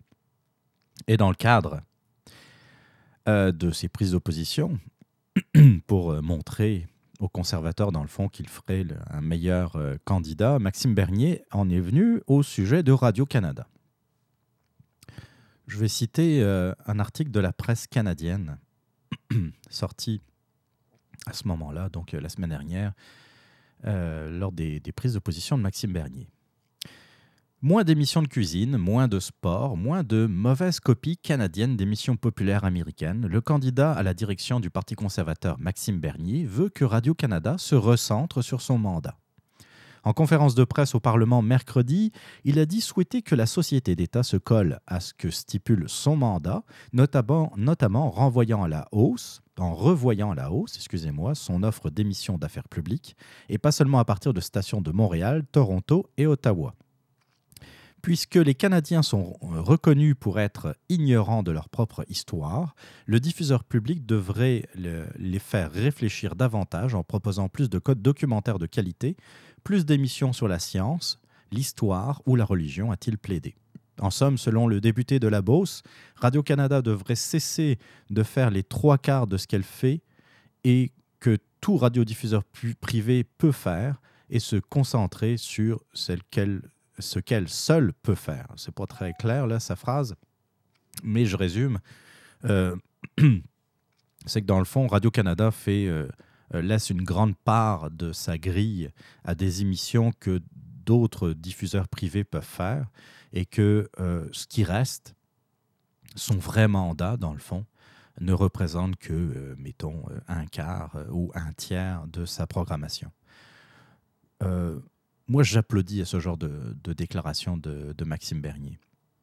On n'a pas envie que Radio-Canada ressemble à TVA ou ressemble à une, une chaîne commerciale américaine. On veut que Radio-Canada, effectivement, suive ce pourquoi elle a été créée, c'est-à-dire parler de, du Canada, parler de, de l'histoire, de son histoire, parler des sciences, parler de euh, avoir une, une forme d'accès à l'information, d'accès à des, de meilleurs documentaires de la part d'un large public canadien et surtout le représenter, ce public canadien, euh, le représenter dans, dans sa diversité, que ce soit sa diversité ethnique, mais sa diversité aussi d'opinion. Et ça, c'est bien important ça, euh, j'ai déjà eu l'occasion d'en parler. Euh, pour moi, je trouve d'abord scandaleux que Radio-Canada fasse appel à de la publicité. Alors évidemment, euh, ayant des, émissions qui coûtent très cher, avec des animateurs qui coûtent également assez cher, on peut penser par exemple à Tout le monde en parle. je sais que c'est une émission qui est produite à part de Radio-Canada, mais c'est Radio-Canada qui achète euh, cette émission pour la diffuser sur ses ondes. Donc euh, ça a quand même un coût. Indirectement, on paye le salaire de Guy Lepage. Indirectement, on paye le salaire de... Euh, comment s'appelle-t-il J'ai oublié son nom. Danny Turcotte, c'est ça, Danny Turcotte. Oui, on le paye, ce gars-là. On le paye pour rire à ses propres blagues. Mais bon, qu'est-ce que vous voulez? Ça reste tout de même l'émission phare de Radio-Canada, j'en suis bien conscient. Mais est-ce qu'on, est-ce que le, que c'est dans le mandat de Radio Canada euh, de faire des codes d'écoute, des, de, de, grosses codes d'écoute euh, Est-ce que c'est dans le mandat de Radio Canada de rentrer en compétition avec TVA, par exemple? On ne devrait même pas avoir à comparer les codes d'écoute de TVA ou de V avec Radio Canada. Radio Canada, c'est à part. Et euh, euh, c'est Maxime Bernier, je pense, qui, euh, qui louangeait un réseau comme NPR aux États-Unis, qui est un réseau public, qui est entre autres financé par, par, par ses, auditeurs hein, et ses téléspectateurs. et je pense effectivement ça pourrait être une bonne idée. Hein. Le candidat à la chefferie propose également de modifier la loi sur la radiodiffusion pour faire sortir le diffuseur public du marché de la publicité. C'est exactement ce que je viens de vous dire. Il voit Radio-Canada suivre le modèle de PBS ou de NPR aux États-Unis, qui sont partiellement financés par des dons de téléspectateurs et des fondations. Ça se fait partout ailleurs dans le monde et je pense que Radio-Canada doit être capable de compenser les revenus publicitaires, environ 250 millions de dollars par année, euh, qu'ils vont perdre en utilisant un autre modèle. Euh, moi, je dirais dans un premier temps 250 millions de dollars par année de revenus publicitaires. Euh, arrêter les téléromans inutiles qui pourraient être faits au privé, arrêter les émissions de divertissement qui pourraient être faites dans le privé, arrêter les émissions de, à gros budget qui ne sont pas dans le mandat de Radio-Canada. Et je suis sûr que déjà sur les 250 millions, je suis certain qu'une bonne partie peut être récupérée. Euh, par la suite, effectivement, un autre modèle, un peu comme euh, PBS, ça, pourrait être effectivement une très bonne idée. Il euh, y, y, a des choses que Radio-Canada fait bien. Oui, oui, oui. J'adore, par exemple, je suis toujours abonné, même si je ne regarde pas trop la télévision en tant que telle. Donc, euh, c'est vraiment quand, quand j'ai rien à faire et quand j'ai envie de me vider l'esprit puis de, de, regarder autre chose. Mais j'adore euh, le, le, canal Explora de Radio-Canada. Donc, c'est une chaîne à part entière qui diffuse uniquement des documentaires et puis certaines émissions comme Découverte qui, qui passent à Radio-Canada. Ça, Explora, c'est vous, vous pourriez changer le nom et appeler ça Radio-Canada et j'applaudirais à demain. C'est euh, exactement ce que pourrait être Radio-Canada. Vous changez rien, vous rajoutez un peu d'informations, euh, des nouvelles et surtout des nouvelles locales, euh, mais des nouvelles, comment dire, neutres, tu sais, brutes il y a eu un accident sur l'Avin, bah, vous parlez de l'accident sur l'Avin. Il y a eu telle, euh, telle discussion sur, euh, je sais pas moi, euh, sur un projet euh, comment dire, euh, d'éoliennes en Gaspésie ou une usine qui va fermer. Vous allez sur place, euh, vous, vous parlez de, des faits, de ce qui est en train de se passer, ça s'arrête là. On veut des nouvelles. On veut que les gens de Chibougamau puissent savoir ce qui se passe dans leur coin. On veut que les gens de Québec puissent savoir ce qui se passe dans leur coin. C'est déjà le cas. Il y a quand même une, euh, Radio-Canada est présent à Québec, mais il n'est pas présent, il est de moins en moins présent ailleurs. On veut que les gens de Sherbrooke puissent savoir ce qui se passe dans leur région. À Gatineau, euh, euh, au Saguenay, en Gaspésie. mais le reste du temps, parlez-nous de documentaires, documentaires scientifiques, documentaires historiques, documentaires sur euh, les opportunités de, tourisme euh, au Québec et dans le reste du Canada, il y a tellement de choses à dire sur un, pays qui a la taille d'un continent. Vous, vous ne ferez jamais croire qu'il n'y a pas de contenu facilement euh, produisible au Canada pour, Radio-Canada. Donc oui, moi je suis complètement d'accord. Moi je ne suis pas un partisan de privatiser Radio-Canada. Je pense le gros que le gros problème en ce moment, c'est que Radio-Canada euh, écœure tellement le monde, ne suit tellement pas ce pourquoi elle a été créée, que ben, on, cherche, euh, on cherche les, euh, les solutions euh, radicales, c'est-à-dire qu'on parle de privatisation. Je pense que de recentrer clairement l'objectif et les objectifs de Radio-Canada, de recentrer le mandat, et de donner euh, une ligne directrice claire arrangera beaucoup les choses. Abandonner, par exemple, euh, l'information spectacle, l'information opinion de Radio-Canada. Euh, je pense que le, le... D'ailleurs, on le voit dans les chiffres. Les, les, les émissions d'information de TVA supplantent très largement les émissions, le téléjournal par exemple avec leur fumeuse leur fumeux centre de l'information à Montréal qui ressemble à rien, qui, euh, qui était peut-être une bonne idée, mais qui, qui, euh, qui, a fini en pétard mouillé. Euh, tu sais, le, le, fait de, de rassembler les rédactions de Radio-Canada, de RDI dans un seul centre, ça n'a pas amélioré la qualité de l'information. On le voit très bien lors des émissions électorales ils se font complètement battre par TVA à plate couture. Euh, il n'y a même pas. Euh, comment dire Il n'y a même pas de comparaison. Quand vous avez quelqu'un comme euh, Patrice Roy qui bafouille, qui ne sait pas trop de quoi il parle, on se met à regretter celui qui était à moitié sourd, comment il s'appelle J'ai un problème avec les noms, hein, Bernard de Rome qui est la moitié sourd. C'est sûr qu'il était, à la fin de euh, il fallait qu'il s'arrête, c'est clair, mais, on le regrette presque quand on voit Patrice Roy. Euh, mais, euh, mais de l'autre côté, à TVA, ils font un très très bon travail. Bon, c'est sûr que c'était tellement meilleur avec Jean Lapierre qu'on finira pas de regretter, je pense. Mais même sans Jean Lapierre, le, la couverture électorale au Québec de la part de TVA est bien supérieure à celle de Radio-Canada. Ça, ça fait aucun doute. Donc, euh, essayez de, de, comment dire, de supprimer un peu toutes les branches mortes, toutes les, les, encore, encore des histoires de syndiqués, c'est sûr, où euh, à Radio-Canada, vous avez des, vieux journalistes, des vieux reporters qui sont là, qui attendent leur retraite. Et puis, euh, il n'y a pas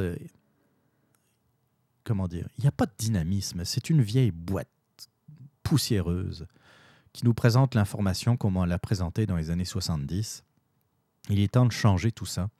Il est temps de changer vraiment radicalement Radio-Canada. Mais comme on a pu voir les réactions à droite et à gauche, en particulier celle de Guy Lepage, hein, euh, c'est pas prêt d'arriver. Ça va, être, ça va être très difficile.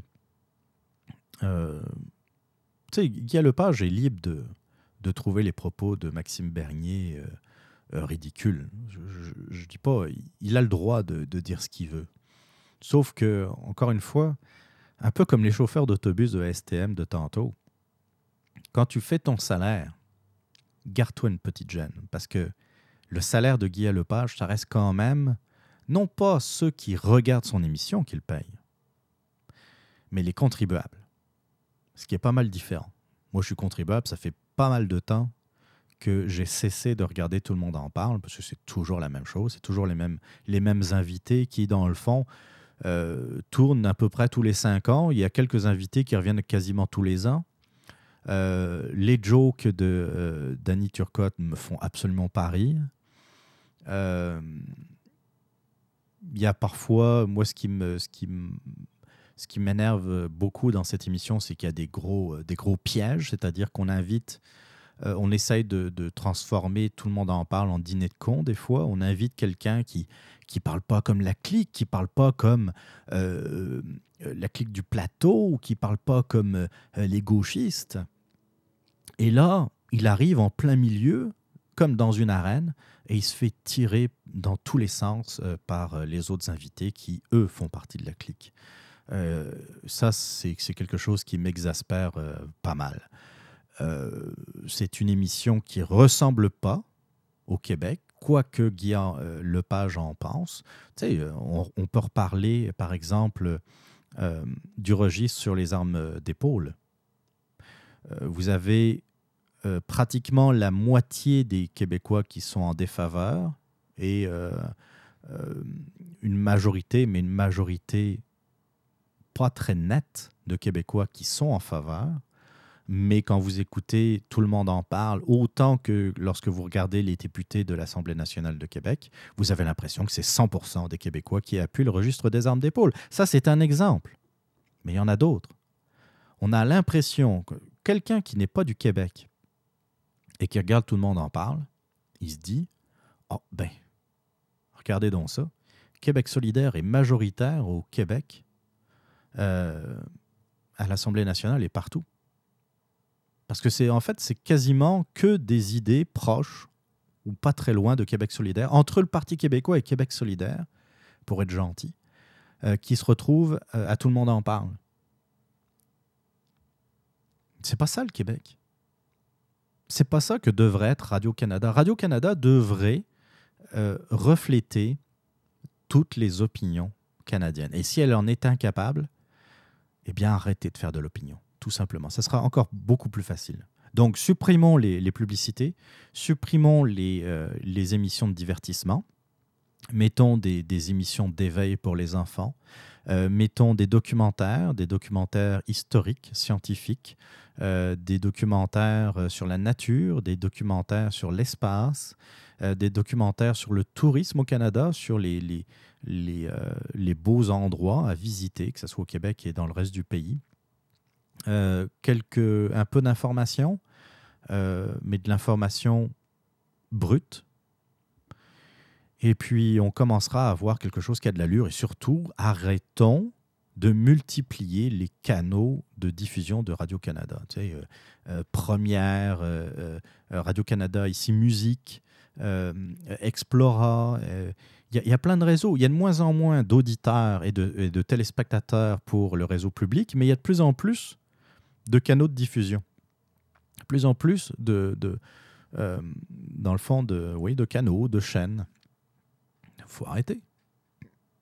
Faut arrêter. Je veux un Radio-Canada, puis pour ce qui est du, de RDI, on pourrait en rediscuter. Sérieusement, entre vous et moi, ça prendrait juste un peu plus de, de réseaux d'information privés, et puis on supprimerait euh, euh, Radio-Canada. Le problème ici au Québec, c'est que à part euh, RDI et LCN, il n'y a rien d'autre. L'offre est quand même assez limitée. Donc c'est pour ça que j'hésite à, supprimer RDI. Mais bon, pour l'instant, redéfinissons ce qu'on veut faire de RDI. Euh, Radio-Canada, RDI, ça s'arrête là.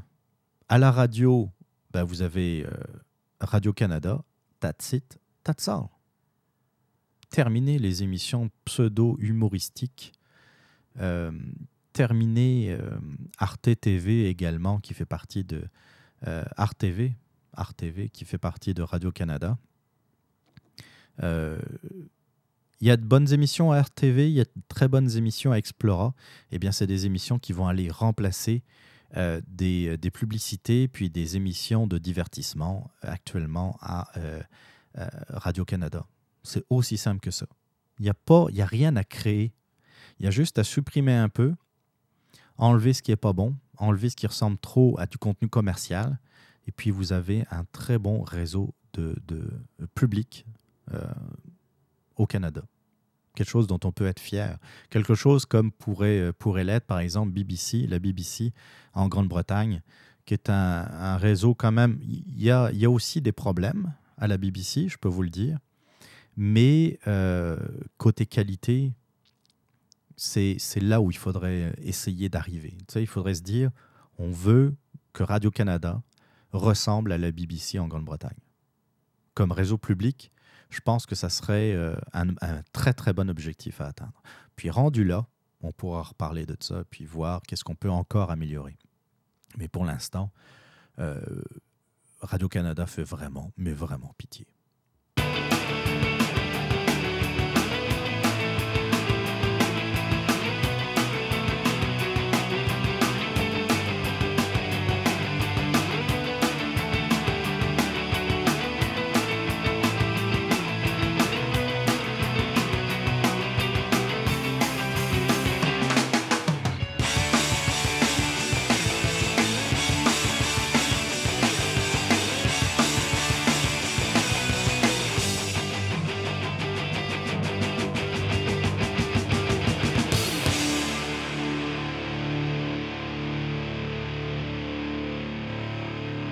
Chose comme 1h36 euh, d'émission.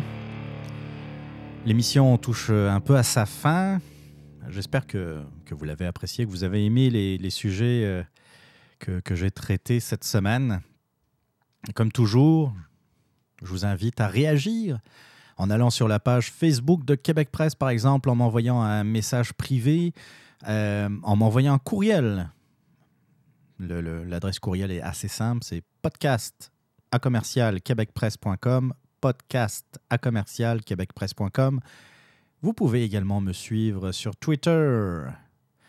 L'adresse est à commercial QC Presse. Vous pouvez également, je vous invite euh, à vous abonner au flux euh, d'iTunes pour, euh, pour ne pas manquer les prochains podcasts. Donc, en, allant, en allant sur le iTunes Music Store, vous faites une recherche Québec Presse ou Radio Blog vous allez euh, très rapidement tomber sur, euh, euh, sur le, podcast et il suffit de s'y abonner. N'hésitez pas à laisser d'ailleurs un message sur iTunes. Ça me fait très plaisir avec vos 5 étoiles, si possible. J'avoue aussi que je commence à regarder. On est, on est rendu à la fin du mois de novembre. le mois de décembre va commencer cette semaine. Et je me dis, bon, ben, euh, ça va être quand la dernière émission de l'année? C'est pas encore tout de suite. Je n'ai pas encore euh, complètement arrêté, euh, arrêté la date. J'hésite, je vous avouerai, entre le 11 et le 18 décembre. J'aurai l'occasion d'en jaser. Par contre, pour 2017, je pense que la, la, première émission de 2017 aura lieu le 15 janvier. Ça aussi, c'est à confirmer mais euh, pour l'instant, à moins évidemment que l'actualité euh, m'y oblige, on devrait donc euh, arrêter le 18 décembre et reprendre le 15 janvier. J'aurai l'occasion d'ailleurs de, revenir un peu sur, sur l'actualité de l'année parce que doucement, hein, généralement au mois de décembre, les sujets d'actualité sont un peu moins intéressants. Donc, on va faire euh, quelques bilans. Je vais essayer de faire le tour de, certains sujets qui ont, été, euh, qui ont été intéressants cette année ou qui ont été euh, frappants. Et si, tu sais, parfois, on parle de quelque chose, on donne son opinion, puis après, ben, on oublie. On n'oublie pas dans le sens que on oublie forcément ce qui s'est passé, mais il y a d'autres choses qui sont arrivées. Il y a l'actualité c'est un peu euh, va tellement vite que euh, tu sais je vous ai parlé il y a quelque temps du problème de cette euh, histoire concernant sa euh, j'allais dire Safia Nolin, ça n'a rien à voir. Je viens de lire un article la concernant, c'est pour ça. Euh, non, le, problème concernant Alice Paquette, et on avait parlé d'Alice Paquette, et tout d'un coup, on a oublié tout ce qui s'était passé, les, la quinzaine d'étudiantes qui ont été agressées sexuellement à l'université Laval. Ben, L'actualité, c'est ça c'est que parfois il y a des événements tragiques, mais il suffit qu'il se passe de quoi euh, le lendemain ou le surlendemain, et puis on a oublié. Donc je vais, faire un, je vais essayer de, faire le tour de, de ce dont on a jasé cette année, et puis de, faire peut-être des, updates sur, euh, euh, sur certains des sujets. S'il y a eu des développements, parfois il n'y en a pas eu. Parfois, ça mérite juste de, se rafraîchir un peu la mémoire pour, pour ben, dans le cas où il y aurait des, des mises à jour, euh, puis, puis parfois aussi des débats qui sont juste intéressants. Euh, des discussions. Il y a aussi peut-être certains sujets sur lesquels j'ai évolué, où j'ai peut-être euh, pas le, même avis. Ça, c'est possible aussi. Donc, je commence à travailler dessus. Je vous donne des nouvelles de toute façon. Ça devrait être sans doute la dernière émission de, de l'année qui sera donc consacrée à un tour d'horizon de l'actualité 2016 parce que doucement mais sûrement, l'année touche, euh, touche à sa fin. Euh, bah, je vous remercie d'avoir été à l'écoute. Comme euh, toutes les semaines, on finit ça en musique. Je vous parler, je vais vous parler d'un groupe de musique de Montréal, un groupe de rock que je connaissais pas du tout. En fait, c'est Alex Leblond euh, qui, euh, qui en a parlé à l'émission du matin. Il faisait le remplacement de, de euh, Yannick Tremblay, à Radio X Québec. Ça, si vous êtes au courant de la grille de programmation de Radio X, ça, doit vous indiquer à quelle heure je me lève à peu près. Hein. c'est l'émission qui commence entre, entre bah, qui, qui, qui, joue entre 5h et 5h30 à Radio X. Et Alex Leblond, donc, qui remplaçait Yannick Tremblay ces dernières semaines, euh, nous a parlé d'un groupe de musique de Montréal qui s'appelle Slender, euh, groupe de rock euh, méconnu. Puis j'ai vraiment bien aimé. J'ai même acheté leur, leur album. Je pense que c'est leur seul album. Et on va écouter tout de suite donc le groupe Slender avec leur tune que je dédie à Justin Trudeau qui s'appelle Apology. On se retrouve donc la semaine prochaine. Amusez-vous bien. Bye bye.